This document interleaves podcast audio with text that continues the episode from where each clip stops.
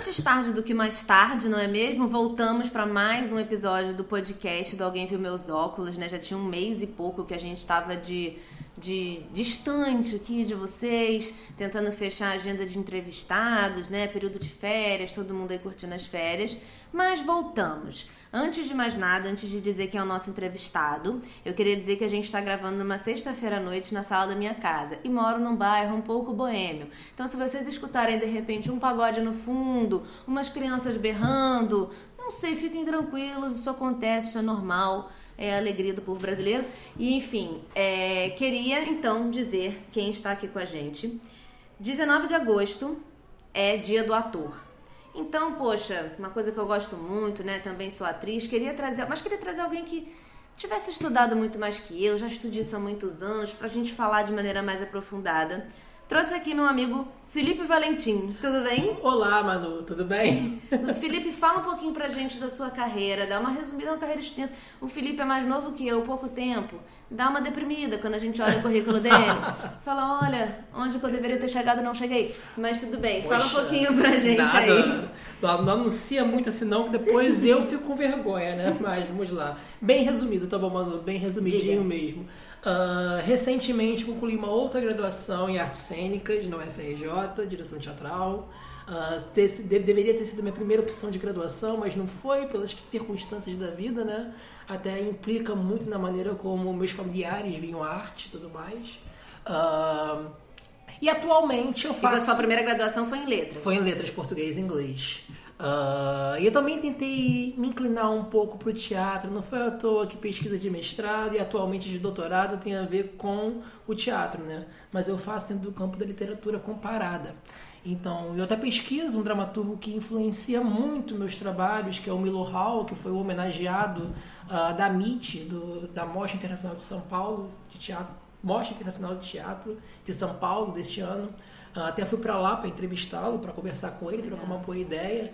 Uh, e é isso, então foi até uma oportunidade que eu tive, né? Porque é um diretor franco-suíço, né? Então uh, é, é, bom ter, ter tido essa oportunidade. Não, legal. E você tem, realmente, isso, isso que você falou é muito legal de você, porque você conseguiu levar para essa carreira acadêmica a sua vontade de pesquisar, entender o teatro. Então, Sim tem muito conteúdo aqui pra gente falar hoje, né? Sim. Vou te fazer uma pergunta. Uma pergunta que de certa forma vai nortear, tá querendo colar minhas perguntas. Tô. Eu vi aqui tá querendo colar minhas perguntas. Eu sou ansioso. é, uma pergunta que de certa forma vai nortear a gente aqui ao longo de todo o programa. E que talvez não tenha uma resposta, na verdade não tenha uma resposta certa, mas eu queria saber para você o que é ser um ator. Uh, o que é ser um ator? Gente, isso é muito difícil. Eu achei que fosse mais fácil responder esse tipo de pergunta. Porque que é ser o ator? O ator é uma pessoa que ele funciona como um canal de transmissão da mensagem, né, do personagem, né? Mas eu não vejo e também faz muito tempo que eu tentei modificar um pouquinho dessa minha visão de ser um ator para além do personagem, sabe? Então, é difícil conceituar isso, é muito difícil. É, não quero entrar no academiquez, porque se você for é, resumir a função do ator, for resumir a, a pessoa ator, o profissional ator, a um interpretador, no caso, né, a uma pessoa que representa, eu acho que esvazia um pouco uhum. dessa potência, né? Porque o ator é antes de tudo uma pessoa, né? Que está em contato com o público, está veiculando histórias, histórias é um corpo que é um documento em cena, né?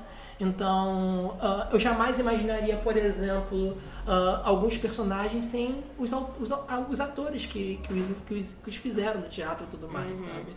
Então, é isso, não sei, eu acho que não sei se eu respondi isso. Quando mais... você, quando você, você também adapta histórias, escreve histórias, a gente vai falar um pouquinho mais pra frente da nossa experiência juntos no teatro. Uhum. Você já vê aquele texto e pensa em algum ator para fazer assim, ou você já acha que na sala de ensaio que as coisas vão se definindo, na verdade? É um pouco das duas coisas. Uh, a direção me ensinou muito a ser escuta. Então, passei quatro anos de uma graduação. Uh, é claro que estudando ofício, estudando uh, várias visões sobre o que é direção teatral, sobre uh, vários diretores que já passaram, né? alguns até uh, teóricos também, né? Uh, e isso modificou muito, porque eu achava que antes se você dirigia, escalava já pensando no ator. Antes você escrevia já pensando no ator. Hoje em dia eu gosto de, de ser surpreendido pela sala de ensaio.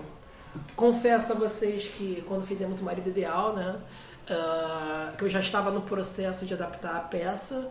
Eu Marido pense... Ideal, só para contextualizar que as pessoas, é um espetáculo que a gente fez, não foi o seu espetáculo de formatura, né? Foi um não. semestre antes, que a gente fez que a gente falou dele no podcast no último episódio que foi com o Henrique Vieira, Sim. que ele também participou desse espetáculo com a gente. Sim. Foi lá no FRJ, dirigido pelo Felipe. é, aí o Henrique já, tinha mencionado, já tinha mencionado para mim que ele ia trabalhar, continuar trabalhando comigo, né? Que nós trabalhamos juntos no que nos move, o Transeum. Aí tava com você, eu estava com você e com o Thiago fazendo Como Eu Quero, uhum. que foi uma micro Eu e Felipe, né? a gente né? tem uma história longa. Aí o Henrique me encontrou, mandou uma mensagem e falou assim, ah, Felipe, eu não, não pude assistir, mas eu quero estar na próxima com vocês. Legal. Aí eu já estava no processo de mexer no texto já, eu falei assim, poxa, eu quero o Henrique como o Peron. Legal. então eu coloquei o Henrique como Peron e pensei, na, e pensei em você como, como a Eva, no caso. Né? Então já uhum. tinha. Então, acho que esse foi o único processo mais recente que eu me lembro de ter já direcionado o personagem. Quando é uma coisa muito rápida, por exemplo, eu gosto de trabalhar com os perfis e eu sempre tenho minha panelinha também. Né? Uhum. Né? Então, a de ontem que nós fizemos ontem do Somos Todos Severinos, da terceira edição, que foi uma que não foi nenhuma peça, né? Foi mais um sarau. É, uma leitura. Uma leitura um para fechar, mas assim, foi uma coisa que nós ensaiamos três semanas, não foi isso? Ficamos uhum. em três semanas de ensaio para apresentação de ontem. E eu já tinha o elenco já pronto, já fechado, que não era nem de atores, né? Eu gosto de trabalhar com não atores uhum. também. Então eram pessoas da academia que se propunham a ler, a dar uma intenção ao texto, a respeitar algumas regras de marcação e a interagir, né? Porque um espetáculo instalação. Aí eu voltei de viagem, descobri que não tinha mais elenco. Olha, o que, que eu vou fazer? eu tenho que ter uma apresentação. Tem uma data? Tem uma data que foi ontem, esqueci, ontem foi dia, 16, dia 15. 15. Né? Ontem então, dessa gravação, no caso. Isso. então foi no dia 15. Uh, ah, eu tenho que ter uma coisa pronta para apresentar. Olha, o que, que eu faço agora? Olha, eu, não, vou a minha panelinha. E fui lá, mandei mensagem para você, para o André, para o Sandro. E falei assim, gente, é agora. Então, assim, por eu não ter muito tempo, eu já tive que direcionar. Sim, ah, você sim. vai fazer isso, você vai fazer aquilo, você vai fazer isso. Então, existem processos que são sim. diferentes, né? Você falou dessa coisa do não ator. É, eu fiz um vídeo recente, recentemente, não, acho que foi em abril. Lá no canal, a gente estava falando sobre o Augusto Boal, porque esse ano fez 10 anos que ele morreu. E eu tive contato com ele, com, a, com o trabalho dele há pouco tempo, assim, não foi uma coisa que a gente estudou na, na escola de teatro, a gente se conheceu na escola de teatro, né, assim como conheceu o Henrique, enfim, no, esse nosso grupo a gente se conheceu lá. E não foi uma coisa que a gente teve muito contato, tive contato recentemente, meu gato acabou de aparecer aqui do lado, querendo beber minha água, atenção. E aí, é, eu lembro que eu fui ter esse contato com o Augusto Boal, com, com, com o que ele faz, e acho muito interessante né, esse trabalho de pegar a, a intenção do povo, a, a, o que é das pessoas, fazer um trabalho teatral ali, fazer um tipo de exercício. Eu fiz uma oficina de uma semana com, com o pessoal lá da, do Teatro do Oprimido, né? Que fica aqui na Lapa, no Rio de Janeiro. E aí a gente ficou uma semana, a gente foi fazendo os exercícios e quando chegou no final a gente tinha uma cena que você não percebe que essa né, quando você, você faz exercícios, você culmina numa cena que traz um problema a ser resolvido, uma questão social a ser resolvida, uhum. com não atores, ali no caso, era, não, na verdade nem eram todos atores, tinha gente que era da educação e tal, que estudava Paulo Freire, por exemplo, que é muito semelhante, né? O processo de trabalho é muito semelhante, o da educação com o da com o do teatro, né? Paulo Freire e o, e o Boal. E, e, é muito interessante esse tipo de trabalho. Como que você trabalha com não atores? Não é esse tipo de teatro, né? Não é o teatro do oprimido. É, foi só um, um adendo de uma que, que eu quis colocar aqui de uma forma de se trabalhar Sim, com não é. atores que eu acho que vocês todos deveriam conhecer, porque é muito interessante. E vejam um vídeo lá. Mas como que você trabalha com não atores? Bem, mas vou voltar um pouquinho no Boal, porque o Boal é uma pessoa é um, é um estudioso, é um artista interessantíssimo, né? Então, assim, não tem como falar de ator sem não falar de Boal, né? Uhum. Por mais que ele não assuma, não assuma essa, essa alcunha do artista como nós temos hoje em dia, né? Ele era mais uma pessoa muito mais humana. Né? Uhum. Não conheci o Boal, claro que não, né? Até porque não tinha como. Porém, uh, a maneira como ele via esse trabalho com não atores me interessa muito, porque ele Uhum. parte do pressuposto que nós todos somos especta atores. Uhum. Então, todos nós podemos atuar, sabe? Então, ele não estabelece hierarquias nisso, sabe? Então, isso é uma coisa que eu tento trazer muito pra mim. Né? Até de quando eu estudei o Boal na faculdade também, tem muitas outras vertentes desse teatro oprimido, teatro fora, teatro Sim. contemporâneo. Então, ahn, ah, é, só, é só pra tocar nesse assunto mesmo, porque o Boal sempre tá presente. Por mais que não, não faça menção direta Ou os ele, exercícios específicos. ou os exercícios, mas ele. exercícios específicos eu faço sim, trago um pouquinho pra, pra sala de ensaio, porque é bom ver como vocês ah, improvisam dentro daquelas Sim. situações, né? E eu gosto, por isso quando você me fez a primeira pergunta, o que é ser ator, é muito difícil. Porque eu tento trazer coisas dos meus atores para as cenas também. Uhum. Você que participou do processo de Mulheres de Papel, você viu disso. Sim. Né? A cena começou a partir do que vocês tinham a contar, né? Uhum. A partir do que o corpo de vocês tinha a contar. Ah, não atores, no caso, já é um outro trabalho, porque primeiro você ah, já começa a desconstruir ah, o que é essa visão da representação Uhum. e jogá-los também nesse papel. Nós atuamos na nossa vida cotidiana, sabe? Nós temos vários eus. Ah, até fica uma referência de leitura para quem quer se enveredar por esse caminho, que é o Irving Goffman, né? As representações do eu na vida cotidiana. Porque fala que toda cena de diálogo, toda cena discursiva, ela apresenta alguns quadros, algumas molduras. Ah, e você atua mediante essas molduras pré-estabelecidas, sabe? A maneira como nós estamos conversando aqui não é a mesma maneira como nós vamos conversar na mesa de bar, por Sim. exemplo. Que também não é a mesma maneira como vou me referir a um chefe, você vai se referir ao Isso. seu espectador também. né? Exatamente. Então, então nós, nós escolhemos esses quadros para atuar. Então eu tento, nesse trabalho, nesse primeiro contato com a atuação, desse, desse grupo que se pre- predispõe a estar em cena, a mostrar o que eles atuam o tempo todo. Uhum. Entendeu? Então, saber o que trazer a partir disso, E sabe? desmistificar esse lugar do Desmistificar ator. esse lugar do ator. Que, por isso que eu digo, o que é ser um ator? Eu não sei te responder Uhum. direito. Pa- talvez até o fim da entrevista eu consiga responder isso. E a gente tava falando disso, de, de desmistificar desse lugar do ator, e muita gente quer ser ator pra ficar famoso, fazer novela na Globo, né? Uma coisa assim. E isso acaba sendo uma demanda não só de quem começa a fazer um teatro e procura uma agência, alguma coisa, mas da família, dos amigos, né? Que descobrem que você tá fazendo um teatro já querem saber quando que você vai parar na Globo fazer novela. Como que você vê isso, né? Como que isso de alguma forma atrapalha, ajuda a carreira do ator? Ah, mano, eu vi isso com uma maneira muito negativa. Você pegou uma fase minha que eu estava bem, bem radical, né, com algumas questões de teatro e tudo mais. Até agradeço que você me fez, me fez ter um outro olhar, né, pra esse grupo que, que não está só no teatro, mas está muito mais na televisão do que no teatro.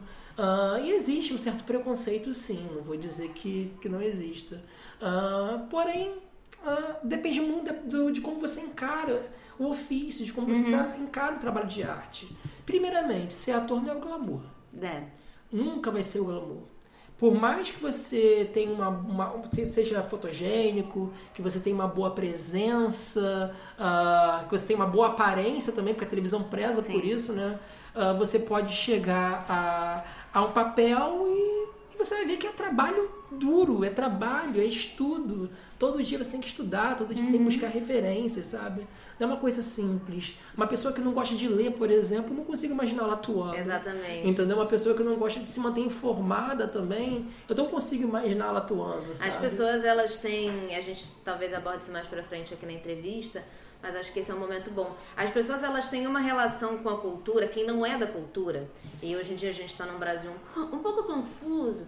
Quem não é da cultura começa a achar que a cultura é uma coisa qualquer um faz. É muito simples, existe isso de o ator que é só subir lá e falar uns negócios. A gente faz aqui jornalismo cultural, né? De certa forma, eu e a Clara, a Thaísa que colabora com a gente, o Sandro colabora com a gente. A gente faz o jornalismo cultural.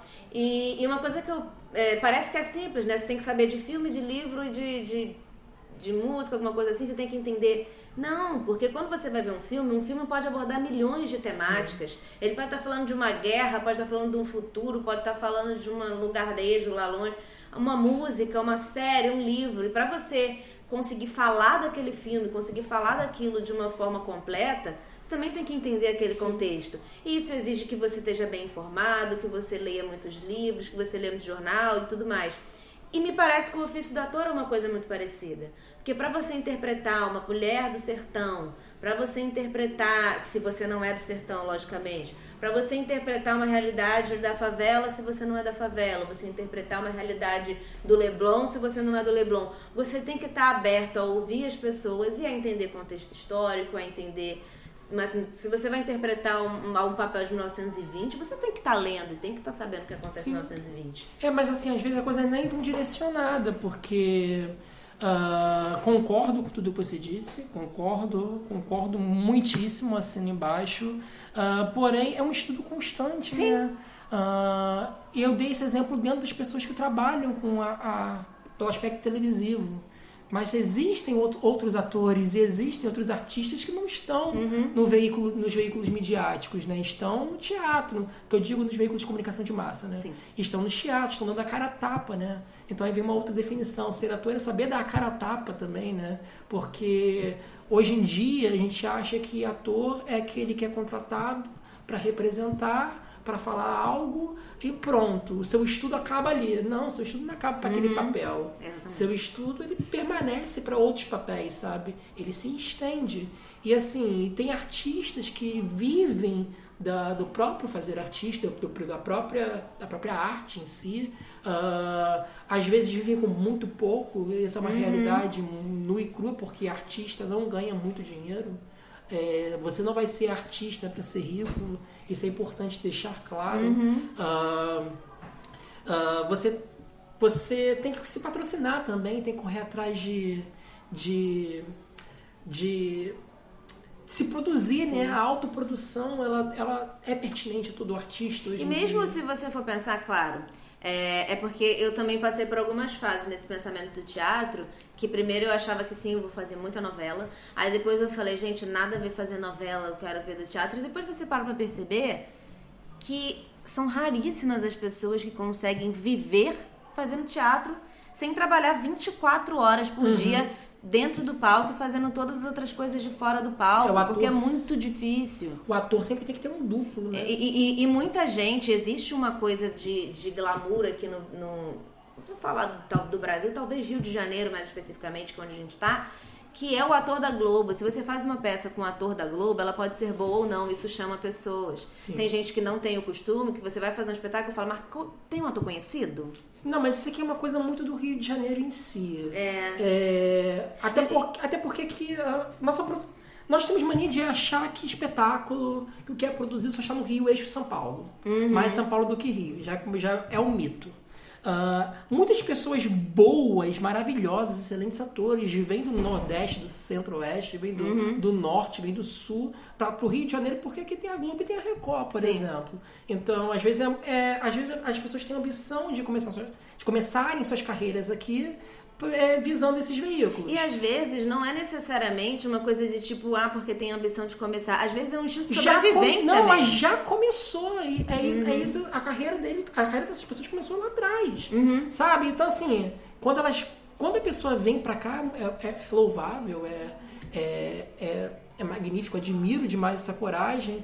E assim, é uma pessoa que quer viver de arte. Uhum. Então, esse espaço na televisão que ela às vezes quer, que ela às vezes quer, quer é uma, é uma maneira que ela tem de se manter fazendo teatro aqui também. E fazer uma novela, muitas vezes, é o que garante um ator de ter um pagamento fixo. Sim. Né? A gente conhece gente que tava, dava aula Sim. e largou a turma e falou, gente, mil desculpas, mas eu vou conseguir um contrato para uma novela. Sim. Com um papel pequeno, mas era dinheiro fixo mas naquele dinheiro tempo. Fixo. Então, assim, parece que é muito glamour. Você via, a gente via ele na novela no papel muito pequeno mas o contrato era de dinheiro fixo. Então, assim, existe essa coisa do. Quem ganha muito é quem? É Reinaldo Gianecchini, é, Antônio Fagundes.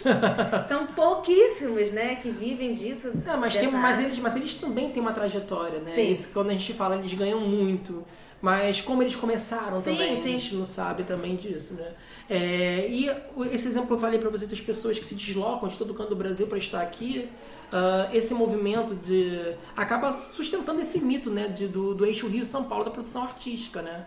Porque por esses dois, por os dois veículos estarem aqui situados na região sudeste, acaba se concentrando também alguma, alguma gama de produção que fica aqui só nesse eixo, né? E, e- e esse mito se retroalimenta, né? Porque as pessoas querem trabalhar, as pessoas querem ter uma coisa fixa, as pessoas querem viver de arte, mas o que elas sabem fazer é arte. Então, assim, e aqui no próprio Rio de Janeiro tem, tem atores também que não estão na Globo, mas que vivem fazendo teatro, mas, ah, mas depois vão trabalhar num restaurante, vão trabalhar ah, numa loja, vão trabalhar ah, em comé- comércios diferenciados, não sei dizer. Como você acaba perdendo na qualidade final, às vezes, do espetáculo por causa disso. O artista que não pode se dedicar integralmente a fazer Sim, o trabalho dele. Sim, não, e, e eu, eu, por exemplo, eu dou aula, eu dou aula de língua portuguesa Exatamente. e literatura. E assim, eu continuo fazendo arte, sabe? Eu estou na academia, mas eu também estou fazendo arte, sabe? Ah, meus professores na FRJ é, são artistas, mas também tem, tem trabalho deles lá. Então é esse duplo que eu me referi. O ator, por exemplo, a Manuela atriz, não vai ser só a Manuela que vive fazendo teatro no, no primeiro momento.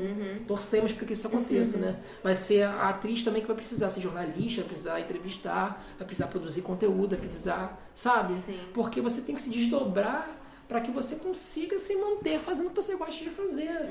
Entende? Há uma visão de arte como mercadoria que é um pouquinho perversa demais. E que a falta de informação acaba alimentando. Por exemplo, o que foi aquela, aquela fake sobre a Lei Rouanet, sabe? Então proliferou na internet muitas pessoas que acham muito, mas, pouco, mas que pouco entendem. Às vezes nem leram a lei, você via pelo nível dos comentários que eles não realizaram a leitura de fato, ah, opinando sobre artista que quer mamar nas tetas do, do Estado, como se a Lei Rouanet tornasse alguém rico, sabe? Então, assim, ah, é- há, há uma confusão. Então, assim, além do ator ser aquele que dá a cara a tapa, eu digo que o ator também é aquele que tem que estar preparado para não ser reconhecido pela sociedade. Porque não importa o que você faça, não importa o como você se desdobre. Se você não estiver no horário nobre protagonizando, você nunca vai receber o status de, at- de atriz por essa sociedade, sabe? Sempre vão tiver, ah, coitadinha. Ah, só vou assistir sua peça quando você estiver na Globo. Ah, não sei o que, ah, não sei o que. Então, assim, gera esse nível, entendeu? Então, a sociedade nunca vai te reconhecer por isso. E, às vezes, você pode estar é, interpretando uma peça, ah, veiculando uma mensagem muito foda nessa, com essa peça, algo que as pessoas precisam, de fato, ouvir, mas elas não vão ouvir porque não conheço a Manu Meirin que está na, na- no- em cartaz, sabe? Não conheço o Valentim que está dirigindo esta coisa. Então, assim, que gera esse choque, né? Em contrapartida também, ah, existe entre as pessoas que que fazem, produzem esses teatros de mais cabeça, ah, um nível de crítica também que é meio violento também às pessoas que estão começando, sabe? Então, assim, nem tudo, nem tudo são flores. Então, mexe com a sua autoestima, mexe com, com, com seus desejos, mexe com o que você quer. Eu passei por isso já na, na UFRJ, sabe? Tem grupos fechados, tem grupos que, que trabalham entre si, que é diferente da nossa panelinha, né? A nossa panelinha eu falo, só recorro à minha panelinha quando eu tô em apuros. Ah, mas às vezes não dão nenhuma oportunidade, porque julgam que você é menos artista. Julgam porque pelo fato de você não ter alcançado tal posição, você não pode estar ali, sabe? Julgam porque, ah, ah, se você não, não está como a gente, se você não compartilha dessas mesmas posições, você fica aqui para escanteio um pouquinho, entendeu? Então, assim, eu pergunto isso também, sabe? Esses modos de inserção. E às vezes, quando esse grupo, por exemplo, é acadêmico de teatro, ah, tem vários. ah, e tem um grupo também que critica muito, né? Como assim, como se terceiro período de graduação já conferisse um status de crítico assim, foda, sabe? Mas as pessoas se esquecem de que existe uma dimensão ética na crítica também, sabe? Como você apontar o trabalho do colega. Às vezes, é, você, aquele trabalho pode não ter te afetado tanto, mas você vai lá e fala que é uma merda. Então, qual, o quão potente é você falar que é uma merda o trabalho de uma pessoa que está Exatamente. lá tentando a mesma coisa que você, sabe? Pode não ter te afetado, você pode chegar e falar de outra forma. Tenta, faça uma crítica propositiva. Entende? Não uma crítica destrutiva. Nós estamos no mesmo barco, sabe? Então você vê aquela. É aquele ditado fudido contra fudido também. Uhum. Então, que muito se reproduz aqui também. Nesse É. nosso meio. Principalmente, tô falando do Rio de Janeiro, um recorte. Eu estive lá na MIT agora há pouco. Ah, percebo que ah, o teatro, no caso, ele não começa quando o terceiro sinal toca. Ele não começa aí. O teatro já começa na sala de espera, onde as pessoas já começam a olhar umas às outras. Então, anteriormente, ah, é, até esqueci quem apagou as luzes do teatro. Não sei se foi o Wagner, não, não lembro de cabeça. Ah, anteriormente, o teatro era todo, era todo feito às luzes, porque as pessoas iam para se exibir também, sabe? Sim. Para, para, para, para uma verem as outras, entendeu? Depois não, o foco total tem que ser na cena. Então depois, o século XIX que introduziu essa, Entendi. essa noção. Então, ah, a- o, o espetáculo começa já na sala de espera. E em São Paulo eu vi isso muito bem marcado.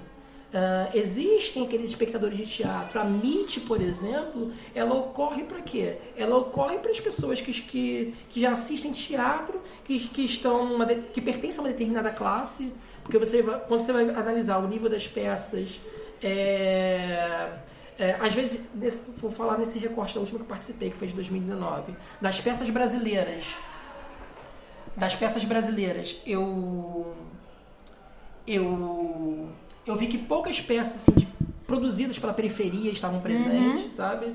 Ah, é como se o teatro só pertencesse a, ao, ao próprio centro e não à periferia, Isso sabe? acaba provavelmente sendo um reflexo disso que você falou antes, do esquema da- acadêmico, que restringe, né? As pessoas elas acabam não ficando muito Sim. tranquilas de mostrar o que elas querem efetivamente fazer, porque elas sabem que a crítica ela quer ver determinada coisa, né? Então, Sim. isso fica polindo um pouco, Não, né? O trabalho é, artístico. Não, e detalhe, né? não é nem, não é nem reclamando, né? Porque eu sei que é um, que é um trabalho fenomenal, é um trabalho fenomenal, um trabalho ah, árduo, né? Trazer Uhum. várias peças, ser, fazer curadoria de teatro é uma coisa muito difícil. Então, quem sou eu para criticar? Mas ah, eu vejo nesse ponto, porque a crítica está presente aqui, né? Eu também, mesmo que eu não, mesmo que eu me reconheça eh, como não crítico, eu acabo estabelecendo uma crítica, né? Tem isso também. Sim. Porque, por exemplo, não assisti nenhuma peça brasileira na MIT. Nenhuma que estava em cartaz. Porque eu fui querendo ver a outra São Paulo. Qual é, qual é a São Paulo que está na periferia? Quais são os grupos periféricos que estão ganhando a cena paulista? Sabe? Ah, o que estava em cartaz de teatro brasileiro lá era que eu poderia ver uma, numa viagem que eu fosse fazer para São Paulo, sabe? No Sérgio Cardoso, no, no Sesc Pompeia da vida, que eu sei que são peças que vão ganhar esse espaço. E as peças que não ganham esse espaço? Que espaço elas têm na MIT, por exemplo? Foi uma Pois pergunta é. que eu me fiz. Eu assisti mais as peças interna- internacionais, a do Milo Hall assisti as três que estavam presentes lá, né? Mas foi mais por isso. Então, é, a, gente tem, a gente também vê que muitos atores, muita gente que produz teatro, às vezes, é, é invisibilizada pelo sistema. Sim. Entendeu? É invisibilizado pelo sistema. Então, é isso, né? Então, eu acho que a direção teatral, ela me trouxe mais, mais questões do que respostas. Ela me trouxe mais incertezas do que certezas. Eu acho que isso que é o bom, né? Porque quando a gente Sim. tá muito certo, cheio de resposta, tem alguma coisa errada. Sim, hoje em dia eu não sei, eu não sei definir pra você. Eu sei o que eu tenho que fazer como diretor de uma peça, mas eu não sei definir o que é a direção em si. É, porque são muitos caminhos, são muitas coisas que se interpenetram, intercruzam, sabe? Ah, e trabalhar com a Érica, por exemplo, em Cidade das Donzelas, é, ser assistente dela em Transegum, Érica teatro- Ferreira. Érica quem não- Ferreira. Não, conhece. ser, ser assistente dela aqui em Transegum, ah, me, me abriu os olhos para esse lugar de escuta, sabe? Transegum, por exemplo, tinha, tínhamos um elenco predominantemente negro. Então, assim, a Érica é uma diretora negra e ela me convidou para fazer a assistência dela, sabe? E, assim, eu estava dividindo com ela uma posição, entre aspas, de poder na, na hier- nessa, nessa hierarquização cênica, né? Então, o que, que eu faria ali? Eu olhei, gente, o que, que, que eu faço? Eu sou mais escuta aqui, sabe? Do que. Sou mais escuta do que. do que. ah, do que voz, né? Então, Uhum. acho que esse é um caminho interessante para se seguir, né? Eu até escrevi um artigo sobre esse. ah, Eu ia falar dele. é, tá na revista Em Tese, da UFMG. Eu vou deixar é, o link na descrição. É Entre o Viver e o Representar, o lugar ético e estético da direção teatral na cena brasileira contemporânea. Sim, lá também tem mulheres de papel. Tem, tem. Ele fala sobre esse processo da direção em Mulheres de Papel e em Transegum, né? Que eram dois lugares. é, até tinha realmente. Eu li o artigo. E você fala um pouco sobre como era esse lugar. Você é um homem branco de classe média e estava dirigindo um elenco predominantemente negro. E em outro espetáculo, que é o Mulheres de Papel, que eu, que eu fiz com você, era um elenco de mulheres, né? Então, em que contava questões muito femininas. Muito. Então, eram dois lugares que você estava numa posição de hierarquia, mas num lugar de fala, vamos dizer assim, que não era o seu. Como é Claro. que foi esse? No texto ele vai falar tudo com detalhes de como foi. mas assim, o quanto que esses dois trabalhos te abriram a cabeça para esse lugar de Eu posso resumir em uma, em uma palavra, desafiante, porque tinha horas que eu não. Eu sentia que o processo não era meu. Uhum. Entende? Eu não sabia o que eu estava fazendo ali. E você é um cara que Eu gosta de ter tudo certinho, assim, já antes. Sim, eu me perdi muito. Foram dois processos que eu me perdi mais do que eu me achei. Ah, e eu não podia passar isso pra vocês, né? Porque Uhum. o diretor perdido é um, é, um, é um barco naufragando, né? Então não tinha como passar isso pra vocês. Mas toda vez que eu chegava a casa, eu mudava né, a rotina de ensaio, deu muito trabalho. O, o resultado, eu acho que a gente precisa aperfeiçoar mais, até, até querer ter a oportunidade de voltar com Mulheres de Papel. Ah, com Transegum também, né? Mas Transegum temos que pagar direitos autorais, então aí precisamos de uma outra coisa, precisamos de, de um edital, no caso. É. Ah, então, assim, eu tenho até vontade de voltar a revisitar esses trabalhos. Na verdade, eu tenho vontade de revisitar todos os meus trabalhos. Mas esses dois são, assim, ah, especiais, de uma certa forma, porque eles me desafiaram mais, entende? E, e você conduzir um processo em que você não tem ah, autonomia, não autonomia que eu falo, você tem, eu tive autonomia, porque você não tem, é, como é que eu posso dizer? Você não tem ah, conhecimento de fato, né, sobre o que aquelas mulheres sofrem, sobre o que é ser negro na sociedade brasileira, ah, e você direcionar, dar, dar estímulos, conduzir exercícios de criação de cena em cima disso, é um pouquinho complicado. Se eu não sei que lugar é esse, entendeu? Então, eu digo, desa- me desafiou muito, mas ah, foi onde eu aprendi a me sensibilizar mais para algumas coisas. Foi onde eu comecei a ouvir mais, porque Manu me conhece já faz tempo já, sabe que eu falo muito. eu sempre tenho opinião para tudo. Eu sempre sou aquela pessoa que fala, ah, mas, ah, isso, ah, mas segundo tal, segundo sei que, é porque as coisas são assim. Não, não, não, não pode ser assim. Então, foi onde eu aprendi a calar a boca. Então, assim, no primeiro momento, ah, a Érica me dava alguns puxões, né? Ah, eu calei muito a boca também, né? Eu tive que, calar, tive que ficar calada para ouvir. E Mulheres de Papel, vocês me calaram muitas vezes também, né? Até, até porque houve um, houve um, um desgaste logo no começo do processo, É, né? né? Como atriz que precisou ser desligada. E eu não sabia como dar essa notícia para ela. Não sabia até como ela iria receber essa notícia. Então... E eu lembro de questões também do próprio corpo feminino, né? Sim. Uma, uma sugestão de cena a ser feita, que era uma peça que falava de violência contra a mulher, e uma sugestão de cena a ser feita com uma determinada atriz, que para ela foi muito doloroso Sim, fazer aquilo. sim. Então, como éramos todas mulheres, isso varia de pessoa para pessoa. Era uma cena que para mim talvez não fosse tão dolorosa por causa de vivências ou não, mas para ela que tinha que fazer foi um processo doloroso que aí todas sentamos e decidimos que aquele não era, aquela não era a melhor forma de Não fazer, era. passar aquela mensagem, né? Então acho que foi muito bacana também que você tinha ali mulheres com diversas vivências. Talvez se a outra mulher que tivesse fosse eu, não fosse suficiente, porque foi um coletivo de mulheres que juntas escutaram ali e chegaram a uma conclusão. Então foi um processo muito bacana, né? E, e nesse, nesse espetáculo, nesse artigo que eu vou botar na descrição de, de onde vocês estiverem ouvindo isso aqui, é, ele fala também, ele usou muito pra justificar o Caliban e a Bruxa, que é o último vídeo do canal, galera. Então vai lá, vocês podem ver que, que fala dessa questão da perseguição da mulher, da bruxa e tudo mais. É bem bacana e então assim a peça tinha a ver com isso, né? Essa justificativa foi usada. E como que você tem visto, Felipe, os processos de, vamos dizer assim, representatividade na atuação? Então a gente tem vivido um momento de luta para que hajam mais negros, mais gays, mais lésbicas, mais transexuais, travestis, mulheres fora do padrão estético, ocupando os seus lugares de direito na atuação. O que, que ainda precisa melhorar nisso? O que, que é teoria? O que, que é bonito na teoria, mas na prática não está rolando ou está rolando? Ah, eu acho que temos muito tempo, tivemos avanços incríveis, sabe? Tanto em termos de atores escalados como em termos de personagem. Porém, sou super a favor sim de que uh, um personagem trans seja interpretado por uma, por uma trans, um negro seja uhum. interpretado por um ator negro, sabe? Uh, porém, eu acho que essa não seria a única condição, né? Porque você acaba uh, é, direcionando muitos papéis. Ah, você vai interpretar isso porque você é trans. Uhum. Então quer dizer que você precisa interpretar uma mulher cis, você não vai poder interpretar. Tem que ter um cuidado também Sim, nisso. Né? É, você pode cair num, num, problema.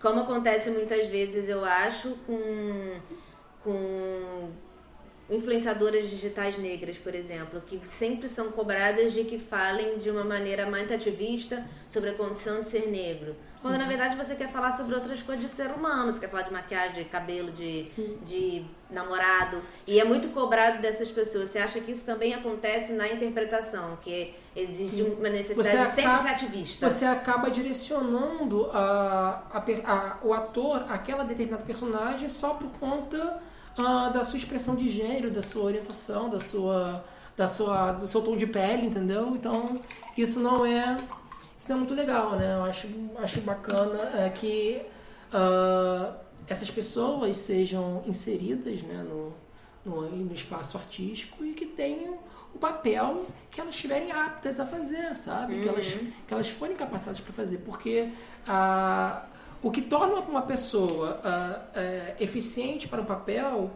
por exemplo, uma, atriz trans, ela é escalada para o papel, deve ser, deve ser escalada para um papel não por ser trans apenas, mas por ser uma atriz que pode interpretar uh, uma personagem, uma personagem cis, cis, cis uhum. feminina, sabe? Então, eu acho que ainda falta a gente investir um pouco nisso. Porque, por exemplo, há muito estardalhaço quando se escala, por exemplo, um ator cis para fazer um trans, Uh, mas acaba, acaba, acabamos não olhando o contraponto, né? Uhum. Então, se você defende que um trans faça um trans, então você às vezes diz que o lugar dele é aquele ali, né? Exatamente. Não pode ser outro, entendeu? Entendi. Então. Mas eu concordo, ao mesmo tempo que eu concordo com essa crítica, sim, porque por que não dar uma visibilidade à personagem uhum. trans, sabia? É uma, eu concordo com essa crítica Ainda nisso. é uma coisa que a gente está lidando. Porém, né? às vezes eu me pergunto também, será que não condicionar aquele papel, aquele ser humano, só por conta da, do, do, do sexo, uhum. da, da, condição sexual? Sabe? É. Então é uma coisa que eu me pergunto muito também. Não é à toa que, por exemplo, Mulheres de Papel, eu não consegui uma atriz trans na verdade, a, a, atriz trans que eu queria, que eu até. Foi até a última, última, a última atriz que eu demorei a escalar, né? Uhum. Uh, eu já tinha um personagem é, gay interpretando um travesti na, na Mulheres de Papel. Porém, era o único homem lá mesmo, né? Um homem gay. Uh, Uh, e eu queria uma trans para interpretar uma das, das aldeãs. Uhum. E eu não consegui, não consegui. Foi uma coisa muito triste. Uhum. Porque eu demorei a fechar esse papel, uh, fe precisei fechar com uma outra atriz uh, cis, porque não tinha encontrado uma atriz trans. Mas demorei dois meses de processo para que isso acontecesse. Né? Então, para ver também que existem. Uh, poucos também, né? Não uhum, sei. Ou, ou então a divulgação não é bem feita também, e, também e, tem isso. Né? E, e, talvez seja uma questão realmente da gente dar mais espaço e aí você também. As pessoas entenderem que esse espaço pode ser delas, Sim, entendeu? É, é necessário encorajar. Que eu acho, eu acho que, que, que, é em muitos sentidos. É mulher dando presidente de empresa. Sim. A gente também acaba caindo, ah, esse lugar não é meu, porque, pô, muito poderoso, esse lugar não é pra mim. Então acho que são, são processos que a gente está passando, né? E é Sim. legal a gente estar tá sempre atento e pensando nisso. Você, você acha que um ator é, é sempre um ser político? Sim. Sim, aí eu já, aí já bate na minha própria visão de ator, uhum. que eu vou ter que voltar àquela primeira pergunta também. Uh, o ator, ele é político, sim. Eu acho que. Isso é, isso é eu, Felipe, falando, tá? Não estou generalizando uhum. isso. Eu acho que para uma pessoa uh, é, assumir determinados papéis, ela precisa ter uma, uma conscientização enquanto ser humano, enquanto pessoa pública, ter um processo de humanização muito fortalecido, sabe? Então, a nossa vivência é política, né? A minha existência, por exemplo, é política, uhum. ela é 100% política. E eu levo isso muito para os atores que eu escalo também, né? Do, aqui, quando eu dou os estímulos, eu pergunto por que você quer fazer isso? Eu sempre faço essa pergunta em todo o processo. Por que você está fazendo isso? Uhum. Por que você quer fazer isso? Onde você quer chegar com isso? É, por que esse personagem? O que você quer comunicar com este personagem, sabe? Então, existe uma, uma dimensão política muito forte dentro da atuação. Então, não, mais uma vez, não consegui definir o que é ator, uhum. né? Mas uh, eu afirmo que sim. E o ator deve estar consciente do que ele está fazendo. Ele não está ali falando qualquer coisa. Até mesmo quando é puro entretenimento, sim. sabe? Eu acho que... Até quando você assume um personagem de uma novela, por exemplo, aquele personagem tem uma, tem uma, tem uma dimensão política, sabe? Você escolhe né, no seu processo de atuação ou na direção que você, que você uh, é conduzido uh, explicitá-lo ou não, mas a dimensão política está ali, sabe? Sim. Eu lembro muito do Silvério Pereira, por exemplo, na Força do Querer. Então aquilo tinha uma dimensão política muito forte, sabe? O Silvério já estava com coletivas travestidas, trabalhando no, B, do, no BR Trans. Uhum. Uh, voltou depois a, em cartaz aqui no Rio de Janeiro com uma Flor de Dama, né? Que é baseado no quando cai Fernando Abreu. Uh, e ele caiu na novela A Força do Querer num papel gigante, né? assim, é claro que não era um papel de protagonista, mas gigante pela força que o personagem tinha e que pela interpretação do Silvério uh, dava, né? O colorido que a interpretação do Silvério dava. Então, aquilo tem uma dimensão política. E, assim, uhum. e tava no veículo para puro entretenimento, sabe? O personagem tinha alguns vieses cômicos também. Mas como a, como a comicidade foi colocada ali, sabe? É o cômico ligado ao político, né? Porque fazer comédia é difícil também, né? Porque a uhum. comédia é muito mais política do que o drama. Então, então assim, comunicou aquela, aquela existência, aquele, aquele querer do personagem, né? A força do querer, né? Daquele personagem, é, a partir uh, de uma linguagem que o público de massa acompanhasse, uhum. sabe? Então, que estudo grande foi feito em cima daquilo. Então, isso, isso é muito interessante de se notar também. A gente está aqui mais ou menos chegando no fim, já está mais pro fim. E a gente vive numa época que ser ator, diretor, enfim, trabalhar com arte é uma coisa de balbúrdia. A gente faz muita balbúrdia. Eu faço muito. Né? E muita gente acha que, enfim, ator fica deitado vendo televisão. Aí a semana inteira a gente chega no teatro 5 da tarde, se apresenta às 6, troca de roupa, vai embora, que a vida do ator é isso, né? É, a gente trabalha três dias na semana, três horinhas por dia, pai bola. Eu queria que você fizesse um resuminho rápido pra gente de como é o processo de produção de um espetáculo da escolha do texto, ou de alguma coisa que tenha antes, que eu não sei, até o, estar no, até os aplausos. Resuminho rápido. Pá. Resuminho rápido, vamos lá. Você monta o que você tem desejo de falar. Então, o diretor, ele é o que orquestra todos os todos uma, uma coisinha bem básica, tá bom? O diretor é aquele que orquestra todo o processo de construção cênica. Então, assim, por ele passa algumas decisões importantes para a condução do espetáculo. Porém, não confundam com a autoridade, tá? Porque o autoritarismo tem um outro lugar. Uh, então você escolhe um texto que vá, que vá dizer aquilo que você quer dizer, sabe? Que vai falar aquilo que você quer falar. Então, quando o texto não existe, existe um ensaio, até porque o texto não é o elemento principal da cena, né? Sabemos que o principal da cena é o coletivo, é o uhum. corpo ali que constrói aquela cena. Então existem pessoas que não montam um texto nenhum, não partem do texto.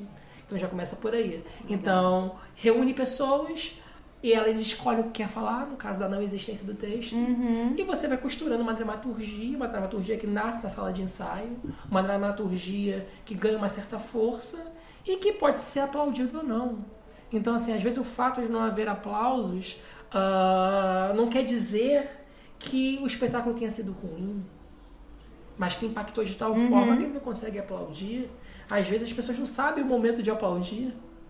Então, assim, uh, E às vezes não tem nenhum momento de aplaudir também, né? Às vezes quando toca, às vezes a pessoa já tá batendo palma lá já e às vezes o, elenco espera e volta depois Uhum. Da cena. no né? meio da cena, É, então assim, palma. o aplauso é o menos significativo. Então eu digo que para você montar alguma coisa, um espetáculo, nasce de um desejo de falar algo. Que pode ser de um diretor, que vai partir de um texto ou não, ou pode ser de um coletivo, que pode ser a partir de um texto ou não também. E aí você passa por muito tempo de ensaio, e quando eu digo assim, Isso é relativo. É, é relativo, mas muito relativo, mas assim, ou é por meses ou é por horas. Existem grupos que formam um espetáculo em um mês, saindo todo dia, 10 horas por dia. Sim. Depende muito também, existe muita peça com muita coisa. Mas aí depende também do elenco que você escala. Isso, de- Por exemplo, se o, se o espetáculo está sendo patucinado, se, se existem cachê, porque o ideal é pagar por hora de ensaio do ator. Exatamente. Entende? Então, assim, O que é quase impossível. Tudo bem. geralmente a gente paga para fazer teatro, né? Exatamente. Teve mais essa fase.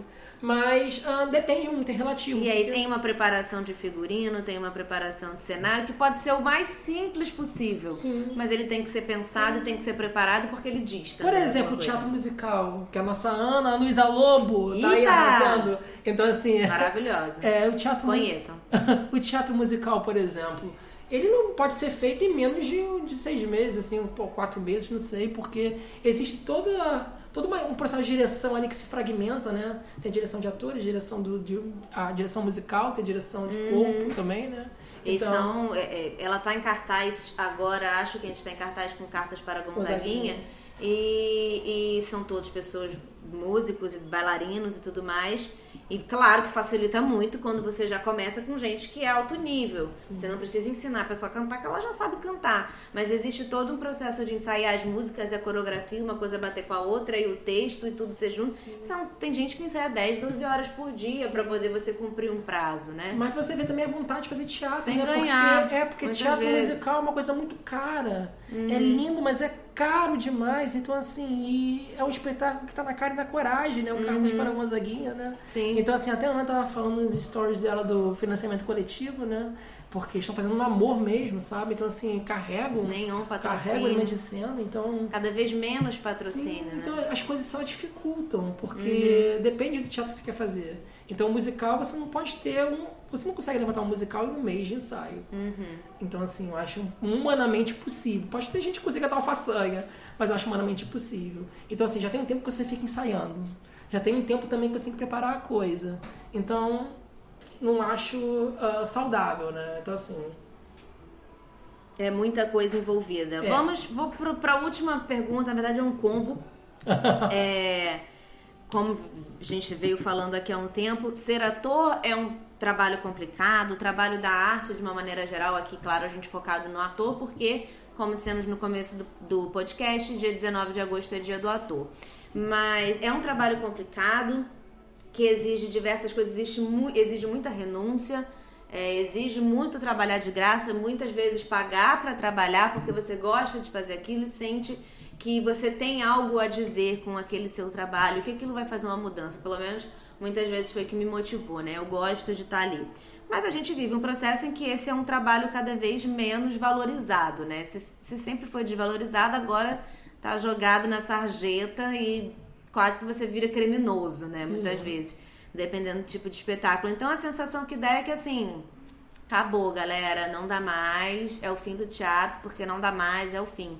Que, que tipo de mensagem você tem pra passar, assim, né? Se, se é que, que você tem alguma coisa, uma visão otimista daí, porque às vezes eu acho que sim, às vezes, de mim, às vezes eu fico otimista, às vezes eu acho que tá tudo destruído.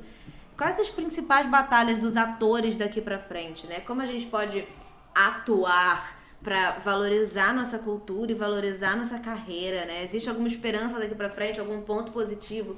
Como que a gente pode nessa função de ator político, ser humano político, lidar com tudo isso? É complicado, mas não é impossível. Então a primeira dica que eu dou é o seguinte: acreditem no que vocês façam. Então, interpretem personagens que vocês acreditem nisso, acreditem na força daquilo. Não interpretem por interpretar. Desistir às vezes é uma coisa saudável. Melhor do que ficar se torturando com um papel que você sabe que está falando pouco de si, sabe? Então, é uma dica que eu dou é não a naturalizar também, porque às vezes as pessoas confundem muito atuar com fazer favor. Então, não naturalizar. Então, assim, é claro que no primeiro momento você vai investir para atuar, porém não torne isso algo uh, uh, normal, não normalize isso, porque uh, as pessoas vão continuar te fazendo, pedindo favor sempre e não vão encarar o ofício Uhum. como uma profissão. Que isso é algo muito comum também na Sim. nossa carreira. Então, não naturalizar. Então, para iniciantes, não desistam, acreditem, é, não façam qualquer coisa, façam aquilo que vocês acreditem. Quem já está na estrada, não, não naturalize os favores, porque existem pessoas que se acostumam a pedir favor e não sabem como parar de pedir favor. e você passa, chega um momento que você não é visto mais como artista, sabe? Então, mas o que que eu posso falar? Ah, que- qual foi a outra pergunta? É, é sobre como que você. é, De uma forma da carreira do ator político, assim, né? Nesse momento que é tão complicado. Acho que você respondeu um pouco quando você falou da escolha dos papéis, né? Sim. Que eu acho que isso influencia muito você fazer uma coisa que É- você acredita. é às pra vezes- defender sua profissão. É, porque às vezes você tá no papel, já está ensaiando, já tem uns três meses e você não quer desistir, mas você não acredita naquilo, Uhum. você não acredita no processo, fica um processo vazio. Então, às vezes, o bom ator é aquele também que sabe quando parar, sabe quando recusar um papel, Uhum. sabe quando ah, aquilo não tá te fazendo bem, sabe? Então, a gente, a gente vive nessa, nessa cultura, que é até um pouquinho tóxica também, né? De que desistir, é, a Sim. pessoa é, é um fracassado, é, que não, a pessoa que não conclui nada, ela não vai a lugar nenhum. Mentira! Desistir É é, muito corajoso, é muito também, corajoso é um ato de desistir. coragem, dizer, dar um basta. Então, às vezes, você pode estar um ano ensaiando um espetáculo, não tá te fazendo bem. Então, Exatamente. sai. É muito corajoso. É, as escolhas, a gente é. O ser humano é político, não só o ator. E nossas escolhas, nossos, e, e nossa. Quando a gente se cala, isso também é uma escolha. Sim. Quando a gente se posiciona e quando a gente não se posiciona, tudo isso é um ato político, né? Sim. Isso acho que vale pro ator. E aí, também. o ator, antes de tudo, é uma pessoa pública. Eu vou à definição, né? É uma pessoa pública, né? Então, assim, ah, saiba ah, fazer um bom uso da sua imagem também. Porque muita gente inicia a carreira fazendo comerciais, divulgando produtos que não acreditam naquilo que estão falando. Então, se você não acredita naquilo, se você não usa aquele produto, se você ah, ah, sabe que a empresa é uma empresa filha da puta, pra que continuar divulgando isso, sabe? Então, É muito doido também, porque acho que Tem isso acaba indo também. com o que a gente falou lá na frente. Às vezes precisa sobreviver, gente. Quem tá Sim, pagando é a empresa é, mas- É muito complicado, né? Eu acho que é uma Pois discussão é, longa, mas, assim. mas, mas às vezes é, é perceptível que, que não Uhum. se faz bem, né? Aquilo que ela tá fazendo. É. Pra ela mesma, né? É uma coisa Então, assim, confusa. e a imagem tá vinculada àquele produto também, né? Sim, Então, assim, isso. você não faz só uma propaganda, você empresta a sua imagem a um produto. a uma empresa. Não é à um toa, não é à toa que às vezes, quando se você fizer uma propaganda, você vai ser visto na rua, por exemplo, pela menina da, da propaganda tal. Uhum. Entendeu? Então, assim, você tá vinculando a sua imagem aqui Sim, produto. sim. Então, há uma, há, uma, há uma responsabilidade nessa escolha também, sabe? Uhum. Então, Tá atento, né? atento tudo. Isso que tão, é um momento muito complicado que a gente tem que estar atento em muitas coisas. E pro ator também é o momento de estar atento. Como eu falei, eu vou deixar na descrição o link para o artigo Entre o Viver e o Representar, o lugar ético estético da direção teatral na cena brasileira contemporânea, do Felipe Valentim, que foi o nosso convidado de hoje. Então ele fala desse processo de escuta né, no trabalho de direção teatral, de dirigir um elenco predominantemente feminino, de, de dirigir um elenco predominantemente negro, ele que é um homem é, cis, branco, e ter que de classe média e se colocar nesse lugar de escuta que para que o elenco falasse. Então é um artigo acadêmico, mas que deixa muita coisa muito clara pra gente. É bem bacana pra você que quem enveredar por esse caminho. E é isso, obrigada, Felipe. Gostei Obrigado, muito Manu, pelo convite. E a gente se vê num próximo espetáculo. Ai, né? que delícia. Vou divulgar, gente. O Felipe, Felipe, ele faz minha carreira de atriz, gente. Se não fosse Felipe, uma carreira não existia. É isso. É, mais uma vez eu queria lembrar vocês aí, pedir desculpas, porque a gente tá gravando na sala da minha casa. Então, tem aqui umas vizinhas que falam, uma porta que abre, um cachorro que late, um pagode lá fora, umas crianças brincando, uma porta que abre, uma porta que fecha. Então, espero que isso não tenha atrapalhado aí, porque eu gostei muito do papo. O papo foi muito bom. Obrigado. Então é isso e até o próximo podcast.